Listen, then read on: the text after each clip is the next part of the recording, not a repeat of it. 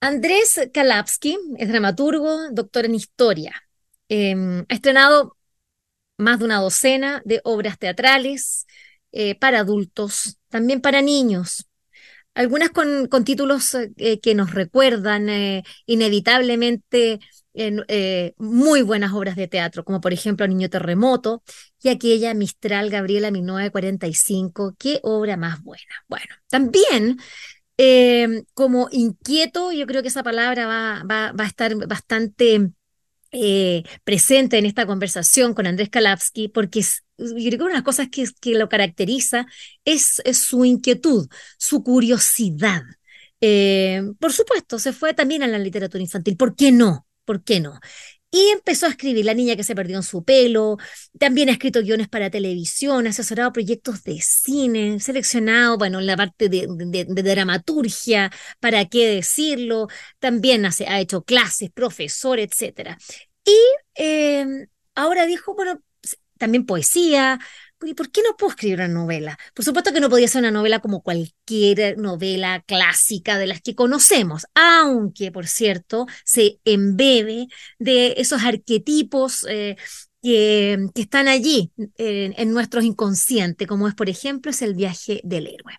Con un título tremendamente filudo, Cuchillos. Ese es el título de esta novela eh, publicada por la editorial Laurel espléndidamente editada, la verdad es que es un lujo de libro. Y Andrés Kalapsky hace ingreso con redoble de tambores a la eh, narrativa, digamos por decirlo de esa manera, la, a la narrativa adulta, como es a través del género de la novela. Andrés Kalapsky, muy bienvenido a Vuelan las Plumas. ¿Cómo estás? Muchas gracias. Em, avergonzado después de tanto, de tanto elogio y cosas raras. Eh, no, no, no, porque yo no sea algo que no hubiese. ¿Me equivoqué en algo? Nada, nada. Entonces no hay El problema de, la, gente, los hombres, sobre todo que somos eh, muy vanidosos, es que por una parte nos abruman los halagos y por otra parte nunca son suficientes. Entonces es un, es un estado de permanente insatisfacción. Bueno, em, vamos a tratar de hacer Sufrimos, los hombres, los hombres heteros y género, qué sé yo, también sufren. no, no es verdad, sufrimos mucho menos. Andrés, em, hablemos de cuchillos. Em, y en realidad hablemos de tu escritura. En realidad quizás partir porque, mm. porque yo me imagino em, lo complicado que, es para un autor como tú, que, las palabras lo rondan en, todas sus formas. No he hablado de tu faceta también de comunicador en Radio Cooperativa con Paula Molina, haciendo unos programas inolvidables, eh, hablando de historia, de, tanta cosa, las palabras, la comunicación. Y los formatos que van adquiriendo esas palabras en, en ti han, ido variando, ya decía, dramaturgo, eh, eh, escribiendo literatura infantil. ¿Cómo llegaste a Cuchillos? ¿Qué pasó? ¿Te dijiste, un día, ah, voy a escribir una novela? ¿O sencillamente partió con un poema, te fuiste por acá, voy a escribir un ensayo? ¿Qué, ¿Cómo fue? No, em, empezó como novela. Empezó siempre como novela y era muy raro porque a mí siempre me ha dado mucha admiración y mucho susto eh, la idea de la novela. Eh, y entonces, bueno, esta es una novela corta, eh, es más larga que las primeras de Zambra, pero, pero una novela corta. Em, y, fue una, una novela, esto ya lo he dicho algunas veces, pero sigue siendo cierto. Esta es una, una idea que yo trabajé mucho antes de sentarme a empezar a escribir. Eh, de manera que fue una escritura relativamente rápida. Y, y por lo mismo en ese sentido relativamente fácil. Pero el trabajo anterior, el trabajo de pensar la novela con, con mucho detalle, porque uno puede escribir de distintas formas. Yo a veces empiezo escribiendo, no tengo nada tan claro, tengo algunas ideas, porque también uno aprende a hacerse trampa, eh, pero uno va siguiendo lo que va apareciendo en la misma escritura. Y es un proceso también que es corporalmente distinto porque pasa por los ojos y por los dedos. Y yo a veces escribo eh, a mano, por ejemplo. Cuchillo le escribí a mano. Eh, porque es un proceso que pasa de otra manera por el cuerpo. O en mi caso me obliga a escribir más lento. Eh, Pero además esta novela, como la pensé mucho, la cambié bastante poco en la medida de la escritura. Igual cambió harto porque también vengo, vengo de una escuela en la que la escritura es un, es un proceso. Entonces, eh, uno siempre está cambiando cuestiones. Pero, ayudemos a, eh, nuestros, a nuestros auditores un ¿Mm? poquito.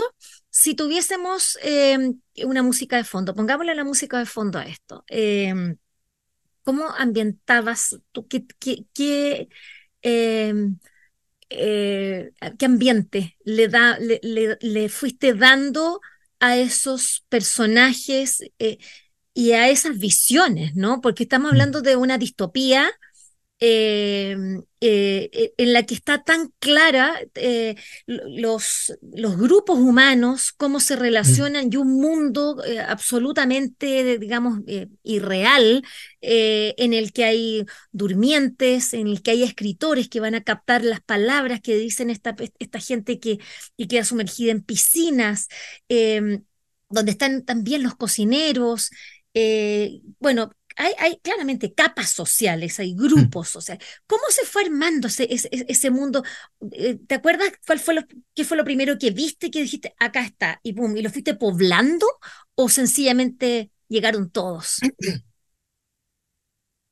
Yo, pasaron dos cosas. Hay una, una idea que quedó muy distante en el camino, pero básicamente era un, era un joven caminando eh, por una llanura con un bidón en la mano. es lo, es lo primero eh, no, hay ningún bidón que yo recuerde en la novela, pero lo, saqué a propósito, pero, pero ahí estaba el origen. Entonces, esto parte como imagen, no como palabra. Y después está la idea de eh, esta búsqueda de la vocación, del oficio, de ser cocinero. Em, yo escribí con música, siempre con la misma música, pero es una música que alimentó mi escritura, no necesariamente va a alimentar la lectura. Pero, pero cuando escribía, muy a propósito, estuve seleccionando una especie de, pop, eh, electropop melancólico eh, anglo de los 80.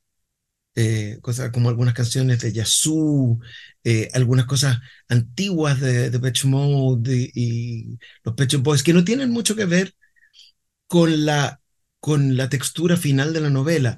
Pero a mí esos sintetizadores análogos, que todavía son sintetizadores análogos, eh, me detonaban algunas cosas más bien rítmicamente que tenían que ver con, con, con cómo poder continuar el flujo. ¿Y ese playlist está disponible en Spotify? Eh, yo lo puedo compartir, sí, está, Sería bueno está disponible, pero, pero después no aleguen si no se parece a la novela. no tiene nada que ver, no, no, es para entrar a tu mundo. Pero es la playlist que alimentó mi, mi escritura. ¿Y ahí se llama? Se llama Winter Kills, que es el nombre de una canción de, de Yasu. Perfecto, Winter Kills. Ok, ya vamos con eso. Y que, eh, ya teníamos este, este joven con el bidón que, que no aparece. Mm. Quiero, quiero que nos cuentes que, que, que también, eh, porque la verdad es que es una, es, eh, este es un relato eh, porque si vamos a decir novela, la gente que se van a imaginar un libro, no, estamos hablando de un libro que escasamente llega a las 100, con suerte, y, y con harto, harto blanco. Entonces, el relato, pero tiene imágenes tan potentes que es como que tuviese mil. Eh, eh, eso es, pero, y te, y te, y te, sumerge en una manera de narrar, en, un tempo, en una, en, también en una, bueno, eh, una desesperanza muy grande. Mm. Ahí, hay, muchas cosas. Me gustaría que habláramos de estos grupos humanos, si puedes mm. compartir un poco cuáles son para ti los, lo, eran los centrales y cómo los veías. Eh, eh, qué rol tenían que jugar o por qué te parecía que tenían que, estar allí y hablar de ellos, de, eh, describirlos. Sí, para mí, ya no me acuerdo, todo va a ser mentira, pero, pero probablemente los guardias eran lo más importante en el sentido de, cómo, eh, porque esta, es una novela que pasa en un mundo que no es exactamente nuestro mundo, eh, y hay guardias que em, mantienen la cuestión funcionando mediante la violencia, lo que tampoco es tan distinto de nuestro mundo, y que no responden mucho a nadie, o nadie que sepamos.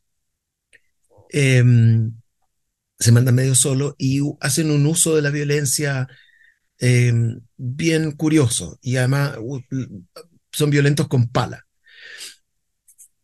con pala y con gorro. Em, creo que, que, eso fue bien importante en el sentido de cómo se mantiene el orden de este mundo. ¿Sí? De este mundo que estaba imaginando. Cómo, ¿Qué es lo que mantiene el mundo funcionando? La violencia, y esta violencia ejercida de esta manera eh, arbitraria y, y, por otra parte sistemática. Habiendo, teniendo eso, claro, pasé a la idea de los durmientes, en la idea de, de cómo se construiría o se reconstruiría una civilización em, que no fuera la, nuestra eh, a partir de sueños, pero no sueños como I had a dream, sino literalmente sueños. Pero la gracia es que uno siempre se está quejando de, ay, ¿por qué no están como los poetas en el poder? Que sería atroz. Em, los artistas. Si uno se queja de la tecnocracia y acá hay gente que sueña y escritores. Y eso no necesariamente lleva a la felicidad. Y no sé lo que eso significa, porque también eh, para mí escribir es el trabajo de seguir unas imágenes hasta sus consecuencias, tratando de yo no juzgarlas mucho mientras escribo. Cuando la gente a veces pregunta, porque es razonable que pregunten, ¿qué simboliza tal cosa? No tengo la menor idea. Pues yo estaba escribiendo de una piscina, entonces la piscina, la luz es verde porque hay crecimiento de microalgas. Eh, por eso son verdes. Es muy fosforescente esta novela. Sí, tiene cosas fosforescentes, claro, porque, pero también a veces hay cosas que son técnicas, como que hay gente dando vueltas por unos túneles. ¿Cómo se iluminan esos túneles? Entonces, hay harto de solucionar cositas como, incluso los personajes en algún momento están pendientes de tener agua, tener sal, tener grasa. ¿sí? Tener fuentes de calor, eh, que son cosas de, supervivencia mínima. Entonces, hay harto de cómo solucionar cosas de tecnología o de convivencia, eh, respetando las reglas del mundo que uno mismo construyó. En ese sentido es parecido cuando uno es chico y juega a que, no sé, que el suelo es lava. Pero eventualmente uno dice, ya, pero la mesa ¿sí? no cuenta. O si yo tiro un cojín, puedo pisar un cojín, pero una pura vez. Em, y es muy peligroso porque uno salta el cojín y el cojín se resbala. Y, bueno. Em, entonces es un intento de, tratar de recuperar esta... en un sentido es una novela de aventura. En un sentido esto se parece más a Robinson Crusoe que a, mm, que a The Last of Us. ¿Sí? Es, un intento de eh, pensar formas entretenidas de supervivencia, aunque sean dolorosas después de leer o de pensar. ¿Y por qué Mario sería el héroe? Es que... O antihéroe. Es que, como decía mm, David Bowie, podemos ser héroes por un puro día, que es una frase que es ambigua porque uno no, no, no sabe si es una, una glorificación o una renuncia respecto de lo cotidiano. Eh, en el caso de, Mario es porque tiene un viaje que es transformador. Entonces, eh, los héroes, para los griegos, estaban vinculados a la transformación y al sacrificio. Eh, claro, en el caso de los griegos, que cuando uno piensa en la, mitología griega, hay toda esta cosa de castas y qué sé yo, y los héroes entonces vienen de familias nobles, etc. Nosotros desde por lo menos el 49 con Arthur Miller, sabemos que no tiene para qué ser así. Entonces, pero en este caso es una especie como de héroe de clase media que quiere ascender, pero, pero no es un heroísmo como el de los Juegos del Hambre o, em, qué sé yo, eh, Bullet Train, por ejemplo. No es un heroísmo que esté buscando cambiar la estructura social en ese sentido es una, una aspiración más modesta, que es tratar de integrarse al sistema, que es básicamente lo que hacemos todos, salvo gente muy buena, lo que hacemos todo en la mañana, nos despertamos y tratamos de acomodarnos a un sistema que es injusto. Pero cuando uno va... Tratamos de acomodarnos y cuidar a nuestra gente, pero... Cuando uno va leyendo la novela, em, y tú me dices, es una manera de acomodarse, la verdad es que yo te imagino a ti eh, bastante exiliado del mundo eh, mientras la, la escribes. Entonces, me gustaría saber cómo, cómo fue ese proceso. Eh, ¿cómo te sentías tú desde el punto de vista anímico mientras dabas cuenta de, este mundo que, cuya, con imágenes potentísimas que van, que van surgiendo con, con estos grupos humanos, castas, como queramos llamarlos? Eh, ¿qué, qué pasaba contigo Yo diría que, mm, como decía Silvio Rodríguez, soy feliz, soy un hombre feliz y quiero que me perdonen. Eh, en este día pero por mi probable, felicidad? claro, pero, pero probablemente la novela responde también a cosas anteriores. Entonces, eh, esta novela yo la escribí después del estallido, después del confinamiento, pero probablemente las huellas de esas dos cosas están en, en mí y probablemente se nota más bien una, si es que hay esperanza, es una esperanza pequeña eh, y no es los momentos de euforia del, del estallido, si es que hay algo ahí, más bien el, el, eh, el miedo a la violencia policial. Mm, Eh, y claro, yo soy una persona increíblemente afortunada, como dije, además, como eh, soy bastante hetero, soy cisgénero, eh, entonces soy un hombre, qué sé yo, fue un colegio particular, tengo todos los privilegios, entonces no, no, no puedo andarme quejando de nada, pero yo sé que el confinamiento fue duro incluso para, eh, para mí. Entonces, probablemente están las huellas de esa soledad, de ese aislamiento. Mientras la escribí, estaba de lo más bien comiendo colaciones.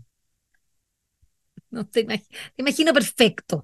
Eh, Andrés Kalapsky, este libro editado por eh, Laurel. El título es Cuchillos. Eh, para quienes conocemos algo de Kalapsky, para quienes lo seguimos en su Instagram, eh, vemos que él no, no está hablando de libros, está hablando de comida. Y nos está presentando unos platos eh, bastante sofisticados eh, que requieren no solamente preparaciones, a veces no, no tan... más que yo, yo diría muchas veces que, que- que requieren muchos pasos eh, para llegar y con, em, con condimentos, con, eh, digamos, Mm. los ingredientes de esto, no es fácil, no, no, no están ahí todos los días a mano. Entonces, em, cuando vemos que tu primera novela le pones cuchillos y está presente, ¿no? Esta faena, eh, podríamos decirlo Mm. Eh, me gustaría que, mm, que hablaras de, ese- de, de qué manera la, la cocina y, y, y tú como cocinero principal, pues si tú eres eso, tú eres un gran cocinero. Eh, y si, claro, Eh, si, si claro, hubiese, cocino harto. sí, pues cocinas mucho. Pero, la, pero el cuchillo, y aquí con este título y con, la y con el rol que tiene el cuchillo y el rol que juega, es decir, y, y, y perdón, y, y- y también lo que significa el desposte, porque también ahí hay una parte Mm. importante de, de- del- de- de- de cómo se faena un animal, que da cuenta de que hay, leíste que no hay solamente ahí un, un- el gusto del, del corte, hay algo más. Sí, eh, ayer hablaba con una persona y me acordaba de esa frase ridícula que decía que, que como las leyes y las salchichas es mejor no saber cómo se hacen. Y no, pues es una idea muy moderna de la que yo abjuro. Hay que saber cómo se hacen las leyes, hay que saber cómo se hacen las salchichas. Eh, hay que hacer leyes, hay que hacer salchichas. Y no todas las salchichas las tiene que hacer uno mismo, pero uno tiene, ojalá, que saber cómo están hechas. Eh, y no tenerle miedo a, bueno, eh, la prieta es una cosa que se hace con sangre. Eh, como hay que ponerle un poco de cereal al, a los embutidos, porque el gusto cárnico puede ser a veces demasiado. Uno pensaría que es raro, porque uno quiere ese gusto de la carne. ¿sí? Hay que saber que, que, que está bien picar pedacitos de oreja de chancho. Eh, que eso no es que nos estén haciendo trampas, es parte de lo que queremos, de lo que andamos buscando. Entonces, eh, para mí la comida es una cosa muy importante. Yo pienso todo el día en comida, toda la noche también. Eh, pero también sé que las distintas formas de violencia, desde la violencia a la que nos sometemos cuando somos niños, o imaginen una comida familiar, por ejemplo, y uno invita qué sé a sus suegros, hay, hay toda clase de formas de violencia, pero, eh, pero, pero en la comida está básicamente uno de los pilares de la convivencia humana y nuestra capacidad de transformar continuamente las cosas. Entonces, claro, los cuchillos son cuchillos de violencia y de cocina, y la cocina también incluye un, una cantidad de violencia. Yo, por ejemplo, como animales. Me da pena. Y como animales. Sí, porque a veces, por ejemplo, tengo hartos estudiantes eh, eh, veganas, vegetarianas, eh, y, y, mis estudiantes me preguntan, pero profe, ¿no le da pena? ¿O no, no, le, da, no le parece terrible? Y yo digo que sí, que me parece terrible. Eh, eso, no, eso no me detiene, lo que es un poco peor, quizá. Pero no es que yo eh, coma sin, sin darme cuenta. ¿Y, de qué, y qué rol juega? Eh, porque tú dices, ya, la comida es una manera de transformar, obvio, los alimentos, pero también es una manera de transformar la convivencia. Em, y, ¿Y, por, por, qué decidiste o, por qué no decidiste? Porque esto tiene que haber sido así como esa escritura eh, y Mario finalmente fue, fue convirtiéndose en este cocinero, que yo creo que al principio no sé si era así, siempre lo tuviste como que iba a llegar allá. Porque, bueno, claro, tenía no, la pero idea. Bastante temprano. Ya. No, pero no, no, no, fue lo primero, pero fue bastante temprano y eso determina un montón de cosas de, de la novela. Eh, y para mí era, era bien importante que, claro, casi todos los ingredientes de la novela son ingredientes reales. La mayor parte de los ingredientes se pueden encontrar en Chile, no todos se pueden comprar en el supermercado, digamos, ni en la feria.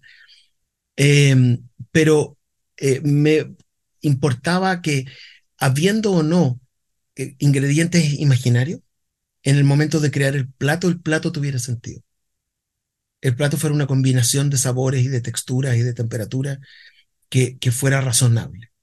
Entonces. Y, eh, y eh, a ver, tenemos, tenemos el, el, el, el eh, plato, pero estos ingredientes, pero también hay georreferencias importantes. Tú estás nombrando a lugares, porque yo estoy pensando en esta, esta novela traducida al coreano, por ejemplo. Mm funcionaría perfectamente igual a pesar de que es tremendamente local desde el punto de vista de los lugares que tú mencionas y los ingredientes que tú mencionas, pero los elabora de tal forma que finalmente es que pueden ser y no ser, porque también la manera como tú pones eh, los, los, los, lugares, los acomodas de manera bastante arbitraria, digamos, este es tu mundo y tú haces lo que quieres con cómo se llega y cómo son esos espacios. Sí, esta es como una novela como de Alejandro Sanz, puede ser o no ser. Yo, eh, me ha parecido que gente de fuera de Santiago le produce menos resistencia al comienzo de la novela que gente que está en Santiago, porque lo primero que se nombra son las playas de los espejos. Y los espejos, por lo menos ayer en la tarde, no tenía playa. Pero es, esto funciona como funcionan los juegos. ¿Estamos dispuestos a que en los espejos haya playa? Si no, deja la novela porque no, no vaya a estar puro peleando. Pero si estás dispuesto, entonces podemos jugar. Eh, claro, ¿qué tiene que pasar para que, eh, para que el espejo tenga playa? Lamentablemente, nuestro mundo se está transformando de manera muy acelerada y de maneras que no son tan buenas. Entonces, yo no sé si, si los espejos va a tener playa, pero sé que tenemos que acostumbrarnos a la idea de que vivimos en un mundo cambiante. Eh, que cuando que cuando Marx decía que todos los sólidos se desvanecen en el aire, él se refería a las estructuras sociales y no podía alcanzar a predecir el, el antropoceno, entonces no podía alcanzar a cachar que no eran solo las estructuras sociales, sino el, las estructuras naturales que se iban a transformar a tal velocidad. Entonces, eh, claro, es que estamos, es raro porque estamos acostumbrados a conocer los barrios de, de, de qué sé yo, de Brooklyn por la película. Y eh, los gringos están súper acostumbrados a que vengan los ovnis en todas las películas y les revienten la estatua de la libertad o lo que sea. Eh, y sí, pues. Y en cambio nosotros la idea de que transformemos un poquito, por ejemplo, Santiago, no, nos da un poco de cosas. Estamos muy eh, agarrados con, con, nuestro Santiago. Mm. Pero durante los siglos, durante el siglo XIX, por ejemplo, había un, unas ideas fantásticas de Santiago. Uh -huh con recorridos subterráneos, jesuitas que tenían toda clase de, de conspiraciones.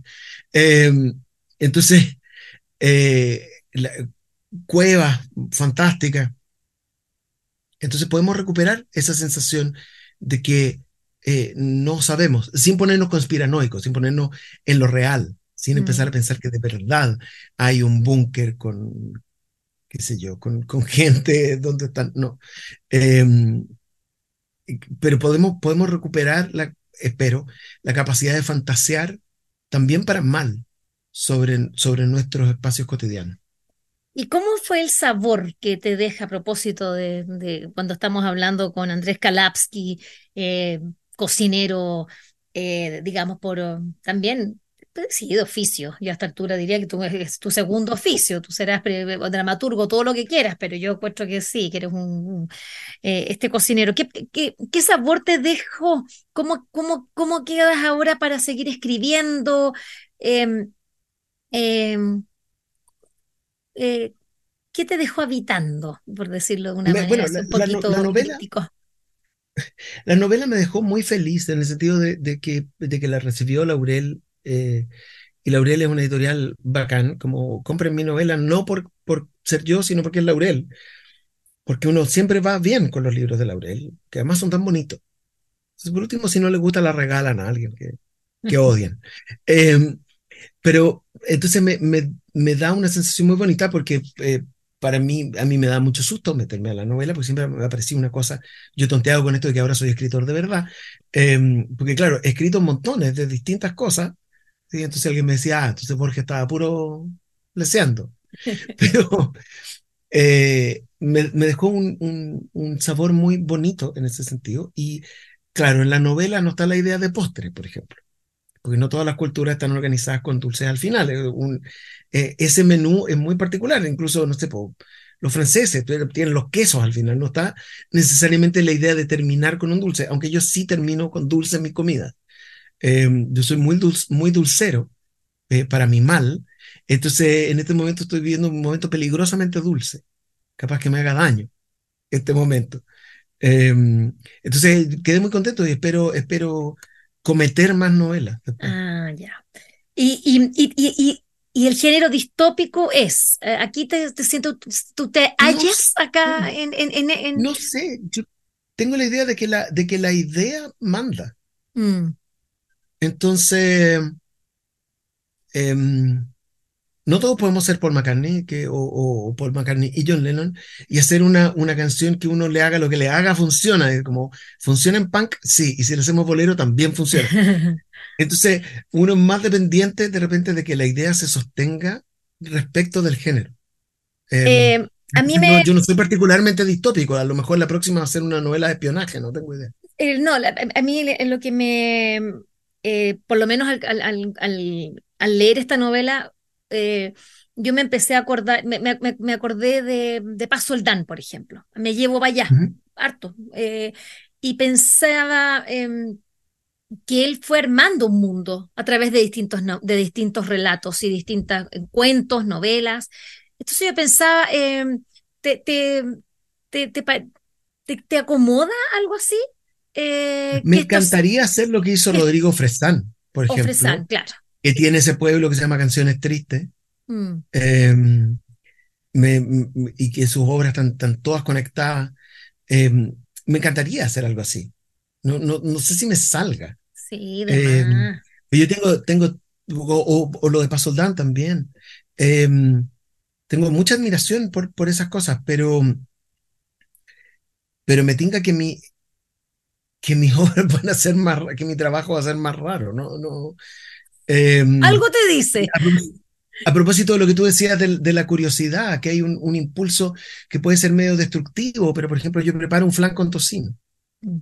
Y la gente se asusta un poco, yo como no soy un monstruo, cuando vienen invitados, sirvo el flan y el tocino aparte. ¿Sí? Y les advierto, porque la gente se asusta mucho, pero después siempre se acaba el flan. Nunca me ha pasado servir el flan con tocino y que quede. Entonces, eh, pero no un gusto por la transgresión, no es que yo quiera epatar a la gente, es que voy persiguiendo una idea hasta donde, hasta donde van. Entonces, no, es un gusto por la transgresión de, valiente, que, al revés, de cobarde. Que no me atrevo a dejar ir la idea. Estaba conversando con Andrés Kalapsky.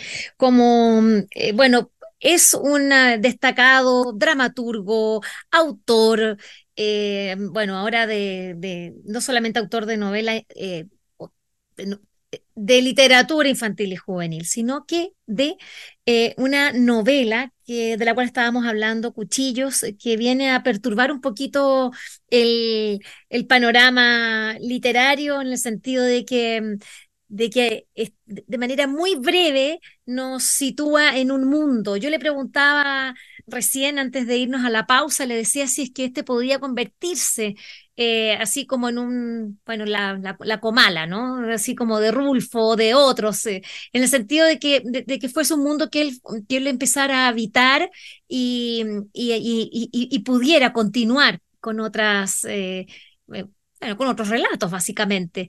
Eh, sé, yo lo veo como, como, que podría ser probable. Mario y Elena son estos entrenadores eh, silenciosos en un mundo bastante distópico. Como para terminar un poco, el, porque después vamos a hablar de, me gustaría entrar al proyecto eh, a propósito de los 50 años del, golpe militar. Em, en este, esta, esta novela, la escritura, em, y, tu oficio, eh, Andrés, eh, ¿qué cosa más buena es trabajar con la palabra? Sí, me ha pasado últimamente varias veces pensar que, que tengo un trabajo súper bueno. Mm. Como es entretenido, como es súper bueno. a rato me da envidia. Em, y entonces pienso como que me, como que me, me caigo mal del, porque me doy envidia. Entonces, lo siento, no quiero sacar pica, pero, pero tengo un trabajo súper bueno. Es súper entretenido, porque además, eh, claro, incluso el trabajo de escribir una novela que parece un trabajo más solitario, pero es un trabajo que, que involucra editor, eh, diagramador, agente, como igual es un trabajo con un montón de personas. Em, pero es un trabajo que permite ratos de, de, silencio. Y a mí me gusta, he descubierto, me gusta harto colaborar trabajar con, con gente eh, y, y, hacer cosas. Sí, porque esa no es una característica de nuestra generación especialmente. Bueno, tú eres más joven que yo, 10 años más joven que yo, eh, precisamente. Y, y, y, nosotros no, no, estuvimos en un mundo muy colaborativo, por lo menos yo, la, la generación mía ochentera. Eh, no es una generación que, que nosotros no hay, los trabajos de grupo eran generalmente lo terminábamos haciendo, en mi caso yo era matea y prefería hacerlo sola, porque sabía que, que si lo hacían los flojos, hacían su parte, no la iban a hacer y me, y, me iba a sacar mala nota. Pero no somos especialmente colaborativos como estas nuevas generaciones, ¿no? No, no es un mundo particular. Nosotros no crecimos en un mundo particularmente colaborativo, pero yo creo que tuve mucha suerte. Em, y entre distintas suertes que tuve fue estudiar teatro. Porque el teatro es un espacio eh, casi inevitablemente colaborativo y casi inevitablemente grupal. Eh, y entonces uno aprende, aprende muchas formas de, colaborar ahí y a sobrevivir a la colaboración, que también es importante. Porque a veces uno, uno se enreda, las colaboraciones uno puede enredarse. Pero, pero sí, yo como creo que, creo que he tenido mucha suerte en, tener la posibilidad de colaborar con, con, con, gente muy buena. Y por gente muy buena quiero decir, a veces he colaborado con gente que, que es genio. Em, pero sobre todo, eh, en general, he podido colaborar con gente buena. Con gente que, que, no me ha robado la billetera. De otras cosas. O la idea que eso es... Sí, no, si me roban la idea no me importa tanto, pero que no me, van a, que no me van a insultar gratuitamente, porque si me insultan cuando me lo merezco, bueno, ya, pero... Oye, a propósito de trabajos colaborativos, Proyecto 50, es una iniciativa de democracia em, de LSD y de Radio Universidad de Chile, del Instituto Milenio Biodemos, de COES y de Factor Crítico. ¿Cómo llegó Andrés Kalapski a convertirse en el guionista de estos 50 eh, episodios que nos van a hablar de eh, los 50 días anteriores y posteriores al golpe militar.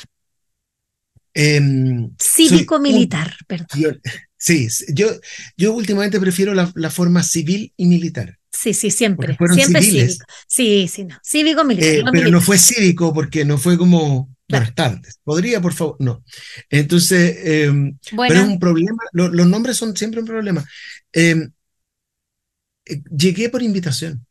Llegué porque, porque eh, reconocí hace poco a una de las personas del equipo que la había conocido hacía tiempo eh, y me invitó al proyecto, que de nuevo es, es, una fortuna, porque es un proyecto muy, muy lindo. Y entonces así me convertí en uno de los guionistas, em, porque tengo un proyecto de una gestación mucho más larga. Eh, también porque yo estaba en, en esa incomodidad respecto de cómo abordar la conmemoración de los 50 años. Porque da la sensación terrible de que hace 10 años o incluso hace 20, la conmemoración era más jugada que ahora y que al pasar una cosa tan rara que es como, o sea, el, otro día que, que eh, Christian Barken, eh, yo por suerte lo leí después, entonces me enojé a destiempo, eh, pero que citaba mal, y mm, citaba mal a propósito, o sea, de mala fe, a Pepe Mujica a propósito de que, de que las víctimas tenían que cerrar el duelo. entonces un grado, un grado de violencia respecto de la violencia, esto es una, una violencia simbólica que sigue a la violencia material y simbólica que ya ocurrió. Me tenían, me tenían muy eh, complicado y yo, eh, aunque me gusta trabajar en grupo, yo no, no milito, por ejemplo, en ningún partido ni en ningún colectivo. Eh, yo no soy un activista de derechos humanos. Entonces, ¿cómo podía acercarme respetuosamente a hacer cosas para, el, para conmemorar el golpe? Y, y cómo hacer cosas que permitieran que las personas pudieran conmemorar de manera activa, reflexiva. ¿Sí? Porque hay algunas, hay distintas formas de conmemorar, algunas que son súper importantes. Cuando uno se junta, por ejemplo, eh, si uno perdió a una persona cercana y uno se junta con los familiares y se abraza, eso no es necesariamente una, una conmemoración muy reflexiva, pero es muy importante, es vital. Mm. Restablecer incluso los vínculos afectivos en el nivel eh, corporal, tocarse súper importante. Y es parte del horror de, las desapariciones forzadas. No poder hacer ese cierre. Pero lo que yo quería era tratar de aportar de alguna manera algo que permitiera que las personas reflexionaran y que tuvieran materiales para reflexionar y que fuera una reflexión sentida, porque como, eh, como decía eh, Brecht, Brecht decía que, que, no quería que la gente dejara la cabeza en guardarropía cuando iba al teatro. Entonces, no se trata de no sentir, pero se trata de poder eh, hacer comunión de sentimiento y pensamiento para alimentar la reflexión. Entonces tuve la suerte de que me invitaran a este proyecto eh, y entonces empezamos a trabajar esta estructura que es bien densa, los capítulos duran menos de 10 minutos en general, pero tienen esta estructura densa en que hablamos de noticias de lo que pasó antes del golpe, es decir, cosas que personas que estaban vivas antes del golpe podían saber mirando los diarios pero también de cosas que no podía saber la mayoría de la gente en esa época y que eran cruciales. Porque, por ejemplo, eh, había reuniones secretas para impedir una guerra civil y reuniones secretas para hacer un golpe de Estado desde hacía mucho antes de los 50 días. Eh, luego, cosas que pasaron después del golpe de Estado que nos ayudan a, tener la, la, sensación de diferencia. Por ejemplo, el día 50. El día 50 antes es Gladys Marín aprovechando un acto de homenaje a Cuba para llamar al diálogo. Y el día 50, después del golpe de Gladys Marín, teniendo que refugiarse en una embajada, porque es perseguida. Entonces, eh, y finalmente, el gesto de cuando sabemos los días de esos 50 días, los nombres de las personas asesinadas o desaparecidas ese día, leemos esos nombres y tratamos de darle un momento a cada una de esas personas. Y es algo bien doloroso de leer, es doloroso de escuchar em, y muy importante. Entonces, convocamos un montón de gente, hay, hay historiadoras, abogadas, periodistas, ingenieros, músicos trabajando en este proyecto eh, y vamos a tener después unos capítulos de análisis para poder profundizar, pero tratamos de dar esta estructura cortita y densa para que, para que sea como un, un pipe de reflexión. ¿Has visto cuando la gente se... Eh, la violencia está mal, pero cuando la gente a veces se empieza a enredar, dice que gana de poder pegarle un pipe para que atine. ¿sí? Entonces lo que nosotros queremos es que esto sea como un pipe reflexivo. Mm. Em, bueno, son eh, eh, e-, estos eh, episodios se pueden escuchar a través de Radio Universidad de Chile. tengo entendido que en, cuántos horarios lo tienes tú, más o menos. En el, horario de lunes a viernes a las 2 de la tarde, sábado y domingo a las 4 de la tarde. Ya, pero también está en Spotify, que eso, en Spotify, en Apple Podcast, pueden seguir las redes sociales, está en Instagram, está en Twitter, está en la página de Democracia en LSD, que es una de las eh, organizaciones que le da vida a esta cuestión. Em, la verdad es que yo eh, he escuchado hasta ahora uno nomás, eh, pero los veo quiero escuchar todos porque me, lo, que me, lo que me sorprendió justamente es ese ejercicio del antes después, que yo creo que no se, que no se había hecho. Siempre estamos hablando como antes del golpe, antes del golpe, pero, pero así, como hacer ese, ese, paralelo de los 50 días antes, los 50 días después. y, y como bien dices tú, ese espacio para poder recordar a, quienes murieron, eh, a veces niños, y, también lo, señalas allí, eh, sin militancia, personas que, que, murieron porque, porque, por la violencia, así sencillamente, por un desate eh, mayúsculo. Y mm, Acá hay una investigación, es, eh, un, equipo interesante, acá hay una investigación y archivo de Daniela González, Cecilia Riveros, Mariel Rubio y Trinidad Poblete. Tú estás en los guiones con Jimena Jara, Andrés Kalapsky, en la locución, la misma Jimena Jara, Davor Mimitza y, y nuestro gran Luis Schwaner. En la producción eh, también Davor Mimitza, y en la música original Marcelo Martínez y en las redes sociales también Álvaro Gutiérrez. Nombre a todo el equipo. Eh, porque este es un proyecto que, como tú decías, eh, eh, venía gestándose de hacía tiempo y yo me alegro mucho que haya finalmente, em, bueno, visto, bueno, que se haya hecho realidad, porque la verdad es que como que una de las cosas que a mí me, ha sorprendido en estos 50 años es como que es como que hubiesen llegado de pronto, así, chuta, uy, ¿verdad que este año son los 50 años? nadie lo esperaba. Exacto. Nadie lo vio oh", Y claro, exactamente. Y uno dice, sí, ahí, ahí, Queremos agradecer a la Radio Universidad de Chile que, que acogió el proyecto, em, porque nos interesaba también tener una plataforma para gente que, que no escucha podcast habitualmente.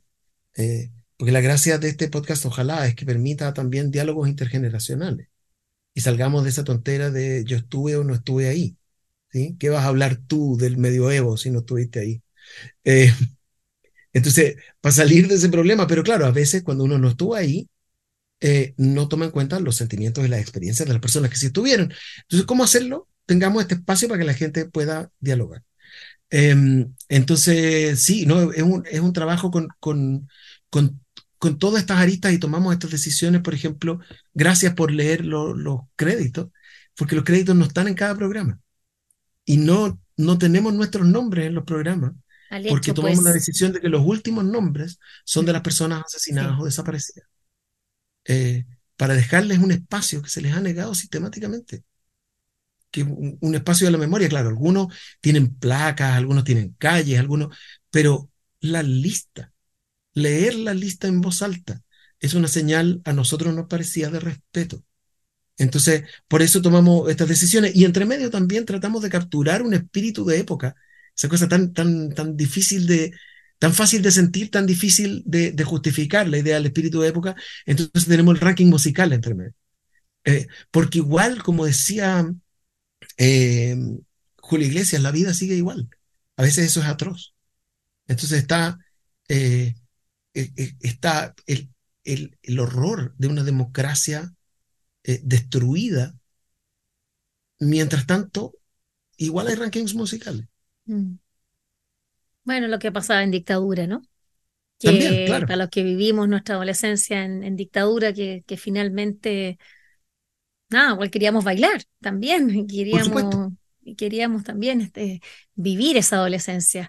Eh, estaba eh, eh, viendo algunas fuentes, también ustedes han hecho ahí un, un, un ejercicio muy interesante eh, también desde el punto de vista sonoro, todo hablas del ranking musical, bueno, también rendirle homenaje, ¿no? Cecilia, a gran Cecilia que falleció, y estamos en el marco justamente de, de, de, la muerte de una, de una mujer que también eh, ella ah, fue, fue muy valiente desde el punto de vista de, de, cómo como, como, artista se, se eh, habló y, y, la cosa icónica no se quedó en, en, el ritmo eh, pegajoso, contagioso y excelente de su voz, sino que fue, fue, fue, más allá. Eh, fue una mujer que, que transgredió los espacios eh, que, que, le tocaban a, o, que o, que la historia o el país le daba a, una mujer, la Cecilia, la gran Cecilia, así que también acaba sí, y, Cecilia que con arreglos de Valentín Trujillo grabó Plegario un labrador, grabó Gracias a la vida, en, en versiones bien, bien interesantes. Eh, eso el 70, si no me equivoco. Eh, pasa algo bien interesante cuando uno revisita los rankings, que es que uno tiene un destello de lo múltiple que era la vida porque a veces cuando uno se acerca eh, historiográficamente a las cosas, como uno las recorta para poder entenderlas, uno empieza a tener la sensación de que estaba pasando una sola cosa. ¿Sí? Y parecido a lo que pasó con la vida de Cecilia, que, vivió en, en, todos estos cruces de, cómo eh, vivir una, una, vida emancipada en una sociedad que a las mujeres no les permite la emancipación.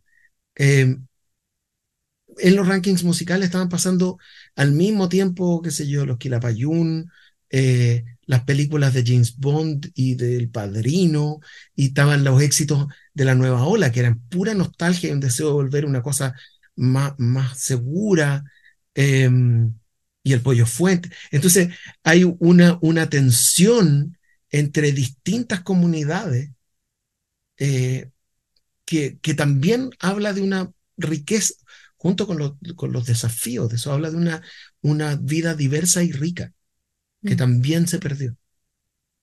Sí, eh, esa, esa riqueza, yo creo, eh, cuando, cuando tú decías, eh, hablabas de la, hablas de la riqueza, hablas de la democracia destruida, yo creo que acá el mayor dolor que, que, por lo menos experimento y, tenemos, y, siento que es lo que está pasando hoy día, es que no hay una tristeza por, por, por, por, esa, por esa destrucción. Como que no se está compartiendo el decir cómo pudimos llegar a eso, sino que es justificarlo y empezar a enredarse en cosas netamente eh, ideológicas, eh, partidistas, de conveniencia. Pero lo que yo creo que, que, lo, que nos, lo que nos está matando el alma a nosotros es no condolernos con haber llegado a una situación así, haber entendido que eso, eso es, ese era el no más, ese era el, último escalón. Y sin embargo, es como no, está bien, se, justifica y, y, se avanza. Claro, hay gente que, que a día de hoy todavía justifica ese horror. Em, y declaraciones muy desafortunadas como eh, Patricio Fernández que, que dijo en un live una cosa que, que, probablemente entendimos mal, pero lo que se entendía en ese momento era que le estaba diciendo que teníamos que acordar que lo que pasó después del golpe había estado mal. Eh, sí, obviamente, estuvo mal, pero no es tan fácil separarlo del golpe, como no, y no hay, no pareciera haber tanta razón. Pero entonces lo que nosotros queríamos aquí era hacer este ejercicio de abrir un espacio para el dolor.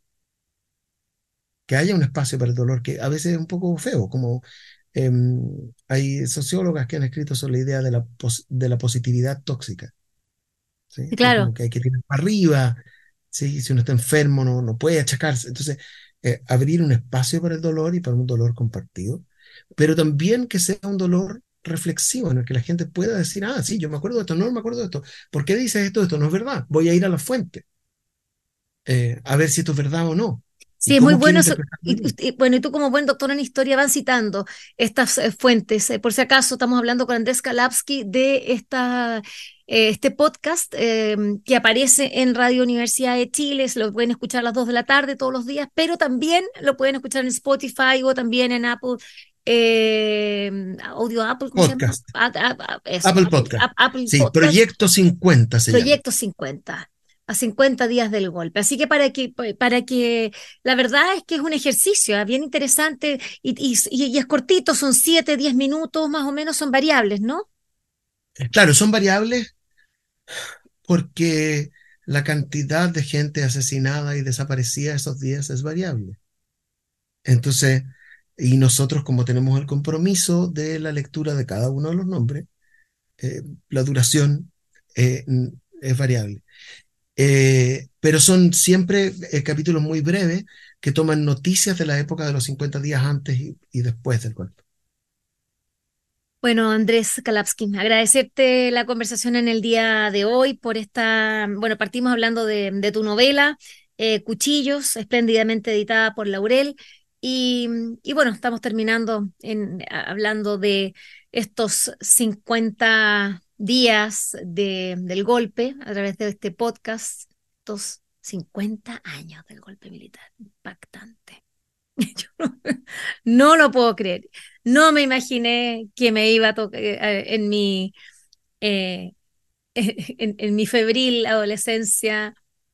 No pensé que iba a vivir un Chile como, como el que estamos viviendo hoy día. La verdad es que el mundo es, los seres humanos tenemos una capacidad para ir creándonos eh, escenarios eh, de manera fantástica.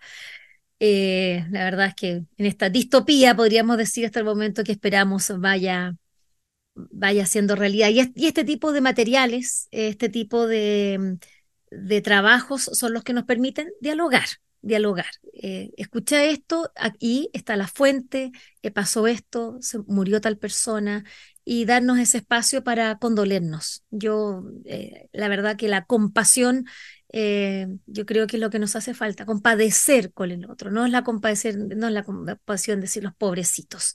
Esto lo vivimos todos y nos sigue y lo seguimos padeciendo al día de hoy. Andrés Kalapski, muchas gracias, felicitaciones nuevamente por todo tu trabajo, por tu compromiso, por tu lucidez y por ese humor del que tan ácido, pero que permite eh, resistir.